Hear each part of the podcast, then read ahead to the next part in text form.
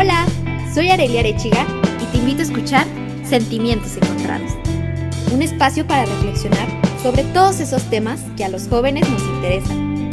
Cómo cuidar de mí, qué quiero de mi vida, cómo vivir mi sexualidad, todos los problemas que enfrentamos con la llegada de la juventud y de los que pocas veces nos atrevemos a hablar. Un podcast de 40 decibeles.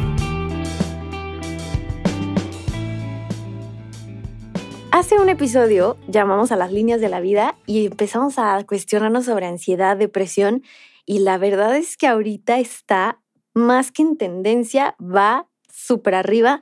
Yo creo que la mayoría de nosotros hemos sido diagnosticados o hasta autodiagnosticados de ansiedad, depresión, estrés, burnout, muchísimas cosas que yo dije, ¿de verdad son eso? ¿De verdad es que estamos padeciendo?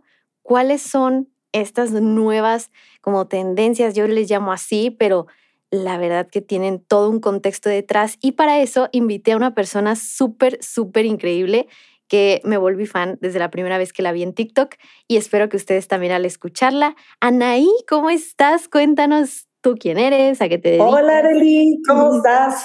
Súper. Bueno, primero que nada, muchas gracias por la invitación. Eh, me siento muy honrada. Este, bueno, mi nombre es Anaí Vildósola. Yo soy neuropsicóloga, soy especialista en adolescentes. Atiendo a puros chavos entre 11 y 23 años. Este, y bueno, doy terapia uno a uno y me dedico a dar talleres y a, permíteme, a dar talleres y a y, pláticas eh, sobre a los papás de adolescentes, a los chavos, eh, por ejemplo, mi cerebro adolescente consciente es un taller para chavos entre 18 y 21 años donde les hablo de todos los temas que tienen que ver con redes sociales, con sexualidad, con eh, no, el, manejo responsable, eh, el alcohol, las drogas, cómo impacta cada una de las drogas en ciertas partes del cerebro, etcétera. Entonces, bueno, mi, mi mundo es puro adolescente, me encantan los adolescentes, no quiere decir que los niños ni los adultos no, pero creo que es una etapa como muy fundamental para que los chavos reciban esa ayuda, ¿no? Para mí es como eh, canasta básica, ¿no? Comida, es escuela, dormir y, psicólogo, ¿no? sí, es una etapa en la que están en la, en la, en la disyuntiva entre agarrar el buen camino y el mal camino, entonces los agarro como en muy buen momento, la verdad. Entonces, bueno, muchísimas gracias y aquí estoy. Ay, muchas gracias. Y la verdad suena súper interesante. O sea, yo creo que a muchos nos ha caído el 20 como de, ay, esos temas de veras en la adolescencia. Es como el, el parteaguas, ¿no? Te empiezas a cuestionar muchísimas cosas. Y ahorita yo veo que la mayor parte de los adolescentes es como esta ansiedad, ¿no? O sea, el futuro, la incertidumbre y también esta tristeza profundísima de confusiones, de rupturas amorosas, de también de los papás, ¿no? O sea, ¿tú nos podrías explicar qué es ansiedad, qué es depresión? Muy bien, claro que sí. Me encanta, me encanta el tema porque mucha gente piensa que la ansiedad y la depresión son lo mismo. Y a pesar de que, de que coinciden algunos síntomas, Arely, no es lo mismo. Exacto. La ansiedad es un, es un miedo profundo hacia el futuro. Ok. Ok. La depresión es un, eh, es una tristeza profunda en el momento presente.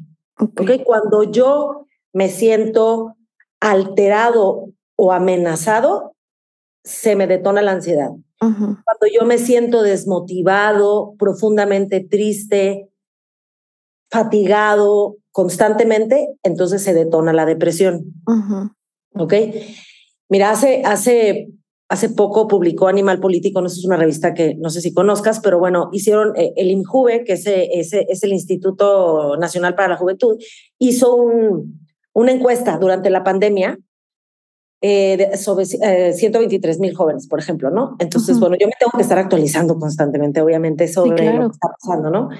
Y, y, y, de esos, o sea, se demostró en ese estudio, y son chavos mexicanos, 123 mil chavos, se demostró que siete de cada diez presentaron eh, síntomas de depresión y el 62% de esos chavos presentaron síntomas de ansiedad. Mm. Aumentó el consumo de alcohol, el consumo de marihuana, de los opioides. Este, sí, sí, ahorita es un problema, sobre todo después del COVID. Se detonaron muchas situaciones incómodas y, y preocupantes, ¿no? Porque no nada más era el confinamiento, sino lo que representa el confinamiento. ¿no? Para el adolescente es muy importante tener relación con sus pares. En el confinamiento el adulto pues lee, ve a series, se prepara, el chiquito juega con sus legos, pero el adolescente que se está autoestructurando y que está formando su cerebro y que su lóbulo frontal no está listo, bueno, perdón, como neuro, pues siempre hablo de cuestiones del cerebro, ¿no? claro. Entonces, eh, y no podía convivir con sus pares. Agregado esto a que pude haber violencia familiar, de que la novia pues ya no lo vio, entonces lo tronó, eh, ¿me explicó? O sea, se, juntaron muchísimas cosas em, durante la pandemia que, que incrementaron este, este nivel. Ahora, quitando la pandemia de encima, también el exceso de videojuegos, por ejemplo, ¿no? Cuando una persona juega mucho, ah, eh, excesivamente, por, por muchas horas, como su cuerpo está constantemente en alerta, y se, se segrega demasiada dopamina en esta etapa porque estás jugando y estás jugando, le pierdes interés al, al mundo, a lo natural, a, un atardecer, al cantar de un pájaro, al sentarte y oír las olas del mar. O sea, le pierden interés porque eso ya no genera la cantidad de dopamina que generan los juegos electrónicos. Entonces, también se ha venido mucha depresión debido a eso, ¿no? Entonces, sí estamos en una época complicada en una adolescencia que nos estamos enfrentando con cosas nuevas, ¿no? Que hay que saber, sobre todo, detectarlas a tiempo. Areli, por ejemplo, la depresión, si tú ves que tu hijo tiene cambios en su comportamiento, no te debes esperar más de dos semanas. Claro. Porque eso se va agravando. O sea, hay niveles de depresión. Entonces, eso se va agravando. Si no lo atiendes a tiempo, eh, luego, pues, caemos en una situación donde ya no hay una solución como el, como el suicidio. Claro. Entonces, sí les digo a los papás, abran los ojos, estén atentos de sus hijos. Eh, es muy difícil diagnosticarlo como papás y los entiendo porque dicen, es que antes pues era el introvertido el que estaba allá y el extrovertido el que se sentaba en la mesa con los tíos y con los abuelitos a platicar, ¿no?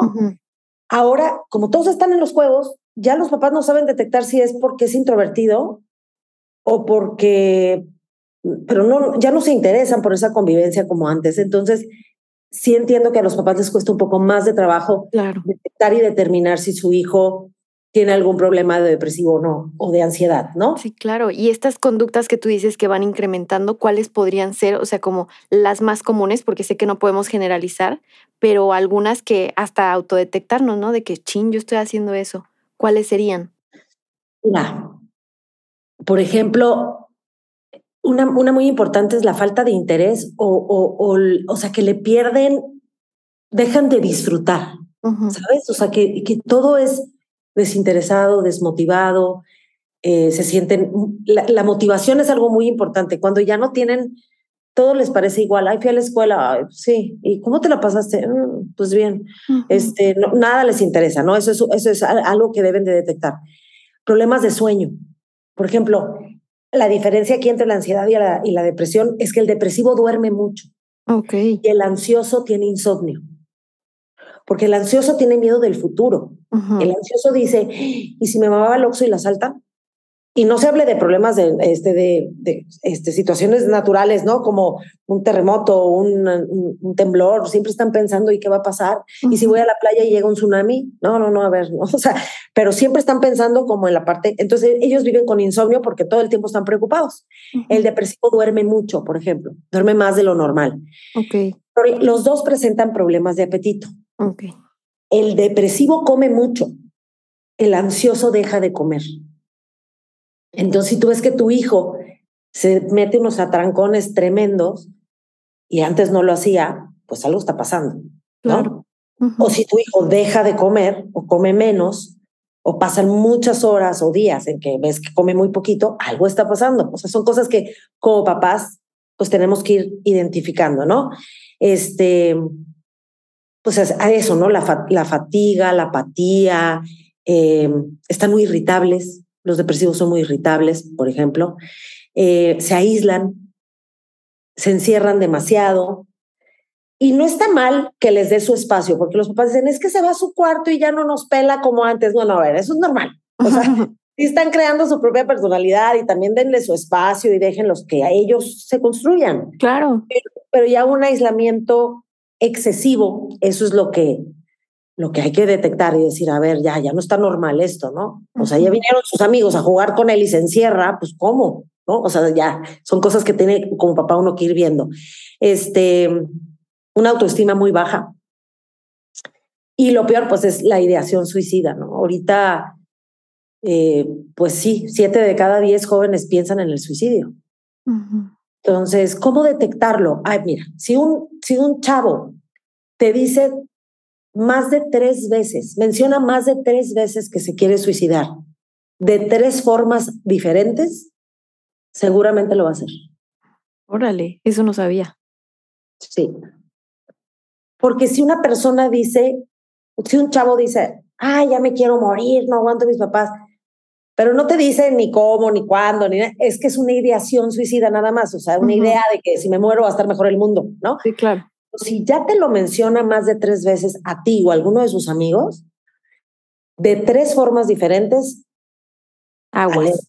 aguas, ahí sí, ajá. Sí, sí, ahí tienes que abrir mucho los ojos, ¿no? Sí, y no hacerte de los oídos sordos, o sea, de, de que, ay, ya me dijo unas veces, pero, ay, es que me pasa mucho con los papás de mis amigas, ¿no? O sea, de que era como, nos poníamos a platicar todos y los papás era como, pues sí, pero es que está chavo y le meten las ideas y ya van varias veces. Entonces es como de que no puedes estar ignorando ese tipo de conductas, porque una cosa es un meme y te ríes y sí, pero otra cosa es como lo que tú dices, ¿no? O sea, ya está ideando un plan de tres maneras distintas, o sea, ya va en serio, ¿no? Y el hacerte los oídos sordos es como decir, es como minimizar, ¿no? O sea, el, el llamado de ayuda que está pidiendo esta persona. Sí, y otra cosa que quiero agregar aquí, Arely, es que decirle a los chavos de verdad que si su amigo les dice, me quiero suicidar, de verdad, ah, díganle a sus papás. Claro sus propios papás o los papás del amigo, pero no se queden callados. O sea, sí les digo mucho a los chavos, no hagan eso, porque ustedes creen que le están haciendo un bien y le están haciendo el paro al amigo y no voy a decir nada porque soy su súper amigo.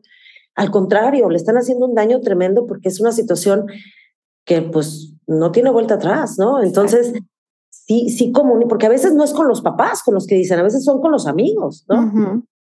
Entonces, sí, obviamente he tenido pacientes que me dicen, oye, tengo una amiga que ya van como cuatro veces que me dice que se quiere suicidar. Oye, le digo, ¿y te ha dicho cómo? Y me dice, pues sí, ya van como dos veces que me dice más o menos cómo. Le dije, tienes que hablar con sus papás ahorita. Y si no habla con tu mamá, que tu mamá hable con su mamá o tráemelo, ¿no? Exacto, sí. Sí, pero no lo dejes así. Entonces, sí, sí, tú que tienes este espacio tan, tan importante, pues sí, decirles a los chavos de verdad, si un amigo les dice algo, comuníquenlo, comuníquenlo, porque no son buenos amigos si se quedan callados, son buenos amigos si lo ayudan a salvar una vida, ¿no? Claro. sí.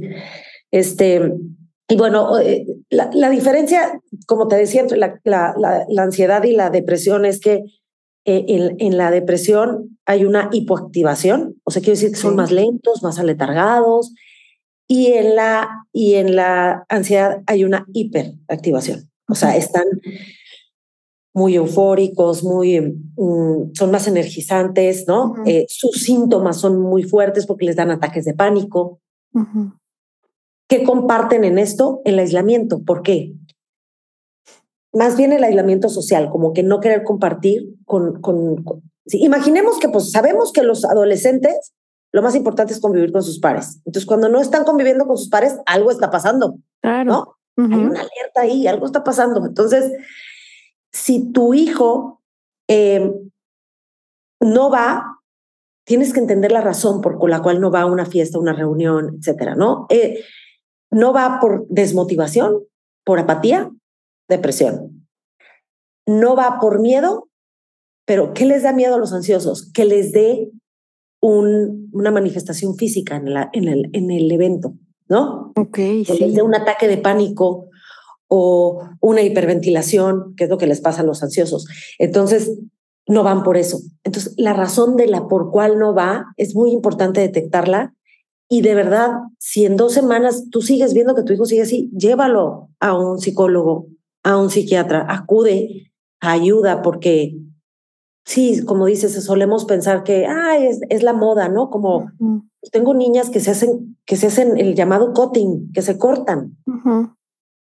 Y, y tengo pacientitas que llegan y le digo a la mamá, oye, ¿hace cuánto se hace cortes tu hija?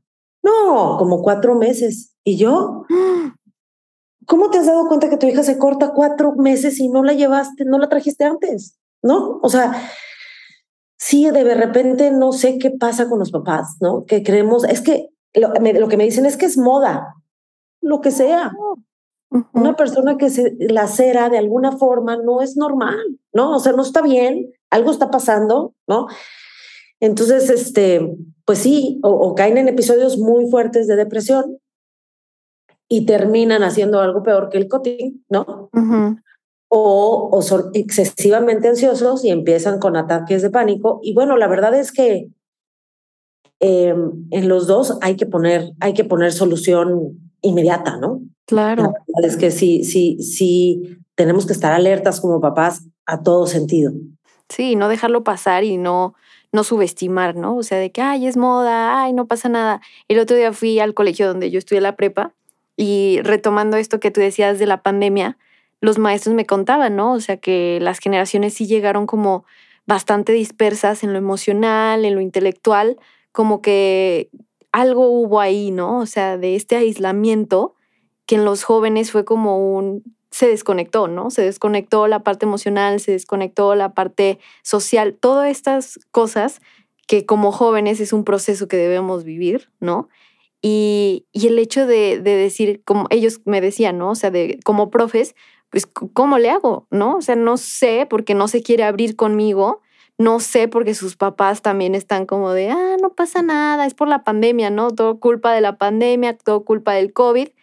Y es como, no, a ver, ¿qué tipo de herramientas, o sea, una persona que ya se da cuenta que alguien está pasando por eso, pudiera tener a su alcance para decir, a lo mejor no quiere hablar y puedo hacer esto, ¿no? O a lo mejor no quiere acudir, pero puedo hacer esto otro. ¿Tú qué nos podrías aconsejar en estos casos? Mira, la cuestión de las escuelas, híjole, la verdad es que estamos en pañales, ¿no? En comparación con otros países. O sea, sí deberían de tener un apoyo psicológico fuerte en las escuelas, o sea, de, de, verdad, o sea, por, por, por, por secundaria, por lo menos cuatro psicólogos por secundaria, cuatro psicólogos por prepa, o sea, que, que tengan esa parte de, de, con quién poder acudir los chavos o el maestro, en caso de que el papá no le haga caso, la mamá no hace caso, el chavo no se abre, pues acudes con la psicóloga escolar y le dices, oye, está pasando esto con este niño y ella tiene las herramientas para hacerlo, ¿no? Claro. Pero como no está eso, pues lo que yo, lo que yo puedo decirles a los maestros es sí darle un espacio uno a uno al, al chavo y si el chavo no se quiere abrir, sí decirle, aquí estoy para ti, aquí está mi teléfono, me puedes hablar en cualquier momento, porque lo que pasa muchas veces con, con el suicida es que, o con el, el depresivo, es que él siente que está solo, él siente que no puede contar con nadie. Cuando esa red de apoyo se refuerza, ¿no? Entonces no están los papás, mm, lo veo muy aislado, no tiene amigos, pues aquí estoy yo, aquí estoy yo para apoyarte, para ayudarte. Entonces, cuando caen en un momento muy, muy, em, este, fuerte, ¿no? En una, en una situación en la que no saben qué hacer, ahí está el teléfono del maestro, ¿no? Ahí está alguien que está ahí para mí en estos momentos en los que estoy pasando por una crisis, ¿no? Claro. Sí, eso es lo que podría yo decir, pero a nivel institucional, yo creo que los, los colegios deberían de tener eh, mucho más apoyo psicológico en esta etapa tan importante que es la adolescencia, ¿no? Porque yo no lo veo como una etapa mala, es una etapa de transición maravillosa en la que si te sabes comunicar con tu hijo puede ser increíble, ¿no? Pero lo tenemos tan estigmatizado, Arely, de ay, ¿a poco tienes un adolescente? No, hombre, no manches, qué horror. Y eso los chavos lo saben y lo oyen. Entonces, pues sí les damos en la torre en la autoestima. Claro. Ya soy malo, ya, ya soy adolescente, ya les doy flojera a mis papás. Eh, no, o sea, como eh, está mal, es una etapa increíble que si la sabes llevar bien y, y te sabes comunicar con tu hijo y sabes tener paciencia y aceptar una volteada de ojo o un portazo sin alterarte, aceptando que es una etapa, híjole, ellos de verdad lo valoran muchísimo cuando son adultos. Sí, y es que es dejar ser, ¿no? O sea, obviamente con límites y guiando y todo, pero el dejar ser creo que es lo más importante. Y esto que tú dices es algo fuertísimo de que los adolescentes obviamente escuchan esas palabras, ¿no? Y, y, las toman de quien vienen, ¿no? De la mamá que ya está hablando con sus amigas y diciendo, ay, no, es que el puberto de la casa y pues obviamente dices, mm, no me siento cómodo, ¿no? Y, y, la red de apoyo se vuelve muchas veces los amigos, que es a lo que quiero llegar, ¿no? O sea, entre amigos, por ejemplo, que alguien esté escuchando este episodio, ¿cómo puede ayudar un amigo a, otra de, sus personas de, su grupo social que esté pasando por alguna de estas, ansiedad, depresión? ¿Cómo puede ser esta también una, un, apoyo? sin llegar a ser como el entrometido, porque también entre adolescentes es como que tú no te metas, y es que es mi vida y déjame, sino como en, el caso de los maestros, ¿no? O sea, aquí está mi número de teléfono y aquí estoy para lo que necesites. Como amigos, ¿qué podemos hacer?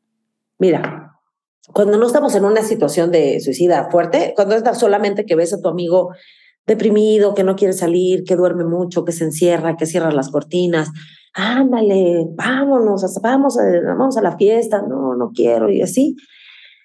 Acompañamiento, muy importante acompañarlo. Bueno, no voy a la fiesta, me quedo contigo, pero ¿qué tal si vemos una serie divertida? O sea, estás con el deprimido y te pones a ver un drama o una película sí, de terror. No. Pues no, o sea, vean Friends, vean este, ¿no? Eh, cosas que, cosas que, que dan risa, que, que distraen, que, eh, eh, que generan eh, serotonina, la parte del equilibrio, de la felicidad, el ejercicio. Okay. Es muy importante el ejercicio, porque el ejercicio genera serotonina y noradrenalina. Son, son, bueno, son hormonas que, que se generan en el cerebro y neurotransmisores que, que te llevan a estar equilibrado. Uh -huh. A la serotonina le llaman la, la, la hormona de la felicidad, pero en realidad es porque generan un equilibrio, es como un medicamento natural. Entonces invita a tu amigo a andar en bici, ay, ¿qué tal si sacamos al perrito y le damos una vuelta? O sea, ese tipo de cosas ayudan como que su cerebro se empieza a conectar, empiezan a sentirse equilibrados, no van a pasar de la depresión a la felicidad, pero van a sentir una mejoría, ¿no? Uh -huh. Entonces como amigo, llévatelo a la bici, genérale cosas agradables, si van a ver la tele que sea algo agradable, no se pongan a videojuegos de matanzas, ¿sí me explicó? Sí, claro ayuda a tu amigo y acompáñalo. Mira, me voy a sacrificar y no voy a ir a la reunión, me voy a quedar contigo, pero vamos a hacer algo divertido, ¿no? Uh -huh. Entonces, eh, si ellos, te digo, se sienten muy solos, entonces cuando alguien los acompaña, dicen, ay, canijo, no estoy tan solo, ¿no? O sea, si hay gente que me quiere y que me aprecia, no está tan malo el mundo. Uh -huh. Entonces, eso le diría a los amigos, acompañen, ejercicio y vean cosas divertidas. Claro. Y es que eso es lo más importante, ¿no? O sea, Creo que el, y que no se sienta como forzado, que creo que es algo muy importante como, ay, es que tú no eres mi papá, ¿no? A mí me pasó con una de mis amigas que pues la intentamos sobreproteger, ¿no? O sea, y él salió con él, es que tú no eres mi mamá, tú no, ta, ta, ta, ta, y pues no, no soy, pero quiero ayudarte, ¿no? Y en este quiero ayudarte lo hago desde mi posición como amiga, ¿no? No como tu psicóloga, tu psiquiatra, no, lo hago como amiga que te estoy viendo pasar por una situación difícil y que no quiero que la pases mal, no quiero que estés triste o no quiero que te hundas más en el hoyo, ¿no? Que creo que es algo que la mayoría hemos pasado y que lo hemos sentido y sabemos que es algo bastante fuerte, bastante, ay, perdón, la, la, el recuerdo, ay, Dios mío, es bastante fuerte, difícil. Entonces, yo te diría así como, para englobar todo esto, ¿qué nos dirías a, a, las personas que están pasando por un momento difícil, que están, no sé, diagnosticadas con depresión, ansiedad, estrés? ¿Qué les podrías decir en estos momentos como un mensaje de esos que dices, ay, necesitaba escucharlo? Lo más importante para, para sentirse bien es el agradecimiento, Arely. Si tú te levantas en las mañanas y agradeces agradeces lo que sea, tu vida, la luz del día, que vas a ir al colegio, que tienes ropa, que tienes comida, que tienes casa, tienes techo, tienes lo que quieras. Un agradecimiento pequeño todos los días te hace darte cuenta que por algo estás en esta vida. Entonces, levántense, yo les doy este ejercicio a mis pacientes, levántense y cuando pongan sus pisos en la, abajo de la cama, que ya se van a parar, antes de pararse, agradezcan lo que sea. Lo que sea, mi perrito, mm, que me voy a meter a bañar, ¿no? Que me siento bien, ¿no? Agradecer que tengo brazos, piernas, ojos, agradecer lo que sea. Y es un proceso que poco a poco va ayudando a salir de esto de manera natural. El, el agradecimiento es lo mejor que puede haber. Claro. Y qué bonito, ¿no? O sea, el, y creo que nos queda de ejercicio para todos que estamos escuchando porque lo tomamos como a la ligera, ¿no? De que sí, vas al Oxxo y compras algo y, ay, pues gracias.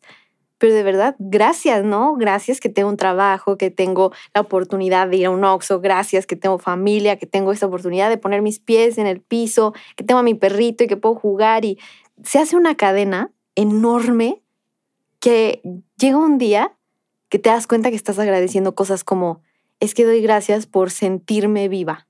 Que dices, ah, caray, ¿de dónde me saqué esa filosofía tan grande? Y es porque te estás dando cuenta que estás vivo, ¿no? Claro. Y que en los pequeños detalles, ahí es donde más eh, como juguito, carnita, más sabor hay, ¿no? Sí, sí, sí, porque los chavos con, con este tipo de síntomas depresivos o ansiosos dejan de agradecer, dan todo por sentado, ¿no? Claro. Tengo todo, tengo todo, estoy bien, ni siquiera lo valoran, ¿no? Están como, ah", pero cuando se empiezan a dar cuenta y empiezan a agradecer lo que tienen, dicen, ay, ¿no? O sea, sí es cierto, no estoy, yo estoy bien. Y no por compararte por la gente que está mal, sino agradecer que tú estás bien, que tienes todo. Claro. ¿no? Entonces, yo creo que ese sería el mejor consejo así a nivel personal, ¿no? Aprender a agradecer y, y pedir ayuda. O sea, la verdad es que si tú ya estás diagnosticado o si tú tienes síntomas, pidan ayuda. De verdad, es algo que sí tiene solución. Claro. Todo tiene solución, solamente hay que buscar la ayuda adecuada. Sí, y, y no tenerle miedo. O sea, no te van a regañar, no te van a decir, por qué. Al contrario, van a escuchar van a entender y poco a poco es un proceso que vas a vivir y que no tiene nada de malo, que ya creo que ya es mucho del pasado el ponerle una etiqueta, un estigma y, ya hoy en día hay muchísimas personas que ayudan, como tú, y, y que tienen sus puertas abiertas para decir en cualquier caso, situación, aquí estoy, sin juicios, sin regaños, sin señalamientos, aquí es un lugar seguro. ¿no? y, con amor y acompañamiento. Exacto, que creo que es lo más lindo, ¿no? O sea, el amor que le tienes a, tu profesión y a ayudarles a los otros. Y justo por eso me gustaría que nos compartieras dónde te podemos encontrar en tus redes, si tienes algún contacto para poder escribirte, para poder contactar. Ay, claro que sí, Arely, muchísimas gracias. Mira, yo me encuentro en Instagram como mi cerebro consciente, consciente con SC, consciente. En TikTok, mi cerebro consciente. En mis, eh, tengo una página de internet www.micerebroconsciente.com y en Facebook también, mi cerebro consciente, todo es mi cerebro consciente. Súper. Este, así es como me encuentran y pues y en TikTok también, o sea que estoy a sus órdenes para lo que necesiten y muchísimas gracias por esta entrevista. Este, me encanta verte, te admiro mucho y me encanta el éxito que estás teniendo, la verdad. Ay, igualmente. La verdad es que yo, yo te quiero invitar a más episodios porque sé que el tema de la adolescencia abarca más allá de esto, o sea, abarca muchísimo relaciones, corazones rotos, rupturas, es muchísimo. Así que yo sé y estoy 100% segura que estaremos por aquí otra vez platicando. Así que también el agradecimiento es mutuo, la admiración es mutua y también quiero decir que este es tu espacio, así que cuando se te ocurra algo, ten por seguro que aquí estamos para, para echarnos la mano. Claro que sí, Arely. Muchísimas gracias y yo encantada de la vida de volver a participar las veces que tú quieras. Muchísimas gracias a ti. Recuerden ustedes que este podcast es un podcast de 40 decibeles. Yo soy Arely Arechiga. Me puedes encontrar como arroba soy Arely Arechiga en todos lados y nos seguimos escuchando en otro episodio. Bye bye.